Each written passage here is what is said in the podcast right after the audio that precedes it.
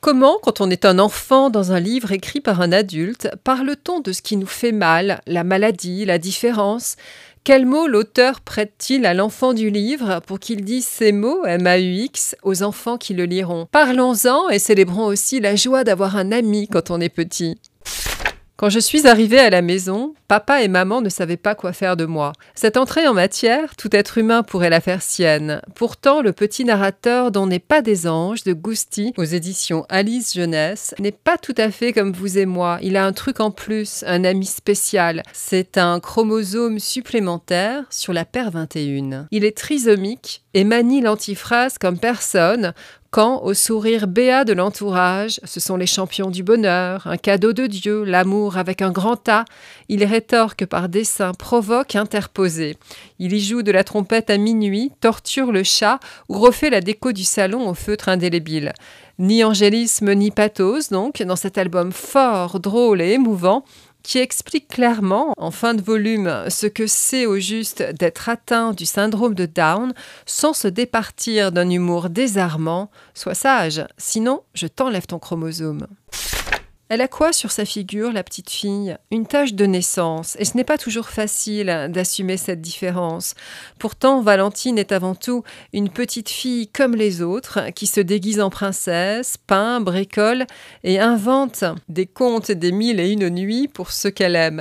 Certains ont le cœur sur la main, elle a le cœur sur son visage, titre de cet album pudique et doux d'Arnaud Almeras, illustré par Robin, aux éditions Gallimard Jeunesse, dès 6 ans.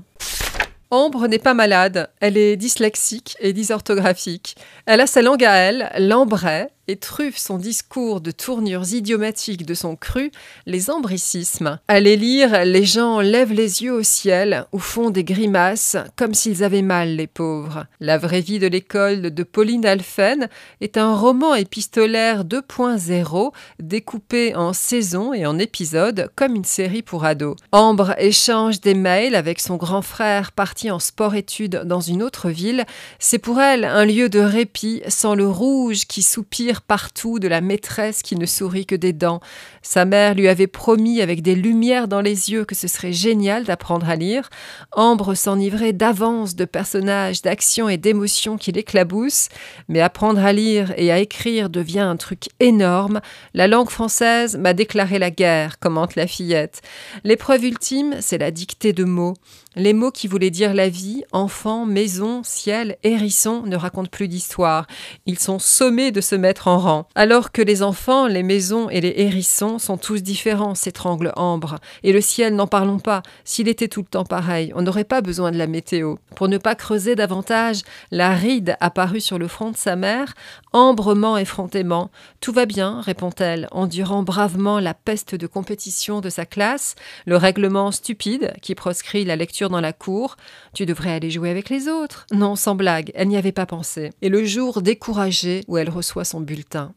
Ambre la maline poétise les mots et les manie drôlement bien. En marge du texte principal, son frère lui rappelle la règle, mais salue son inventivité. Si Ambre lit lentement, elle comprend très vite.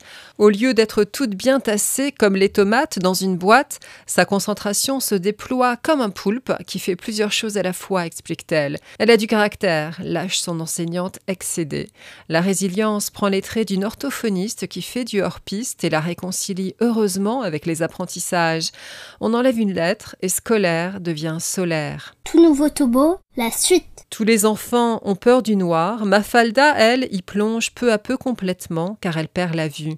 Ce livre est le journal de son entrée dans la maladie de Stargardt. Les taches noires grandissent, deviennent géantes. Au début, Mafalda voit le cerisier du titre à 70 mètres de distance, ce qui fait 140 pas, puis à 50, 30 et un jour, plus du tout.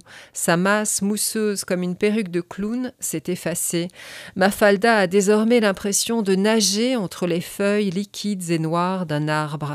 Elle écrit une liste de choses auxquelles elle tient énormément mais qu'elle ne pourra plus faire piloter un sous-marin, jouer au foot, ne pas être seul. Mais la résistance s'organise. Comme le héros du baron perché, Mafalda projette de se faire la belle dans le cerisier avec les encouragements du personnage d'Italo Calvino. Cosimo, tu vas me donner un coup de main, dit, même si tout le monde s'efforce de donner le change autour d'elle à l'annonce du diagnostic. La fillette voit bien que ses parents s'affaissent sur leur chaise comme des ballons crevés. Un chat, un garçon au blouson bleu clair et une roumaine aux lèvres fuchsia, convaincus comme Syntax qu'on ne voit bien qu'avec le cœur, sont ses alliés. Le roman à la tristesse des grandes œuvres tire l'arme sur l'enfance, Jeux interdits ou l'incompris de Comencini. Il n'évite pas toujours le mélo, mais on garde longtemps en soi ce portrait d'une enfant entrant dans la cécité.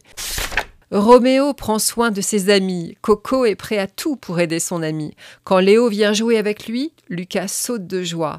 Roméo, le petit éléphant, Coco, le petit croco, Léo, la petite pieuvre et Lucas, le petit lion, héros des mini-albums découpés selon leur silhouette du père Castor, ont en commun la joie de vivre et le goût de l'amitié. Un monde simple, coloré, heureux, des amis.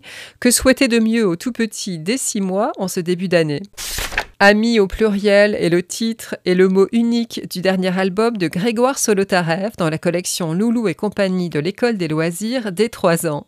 Ami avec un point d'interrogation, ami avec un point d'exclamation. Entre les deux, toute la magie et l'intensité d'une rencontre entre un poussin ébouriffé et un éléphant rose. En quelques traits et autant de couleurs, voici une magistrale variation sur la fulgurante formule de Montaigne, parce que c'était lui, parce que c'était moi. Merci de nous avoir écoutés. Vous pouvez retrouver tous les livres sur le site d'Enfantillage. Bonne lecture et à la prochaine fois.